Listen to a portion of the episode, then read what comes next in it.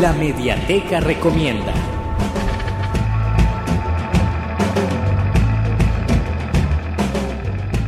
Este, esta semana para la recomendación de la Mediateca he escogido el libro Los Caminos de la Memoria Histórica, un libro editado en Colombia, eh, específicamente en Bogotá. Este libro contiene los fundamentos teóricos y conceptuales de la caja de la herramienta, una caja que va por las diferentes escuelas de Colombia, ayudando a que la memoria no se pierda. La propuesta pedagógica que subyace a todos los materiales y algunos agradecimientos a todos los maestros y maestras y a estudiantes que han hecho parte del proceso de construcción e implementación del proyecto en el territorio del país.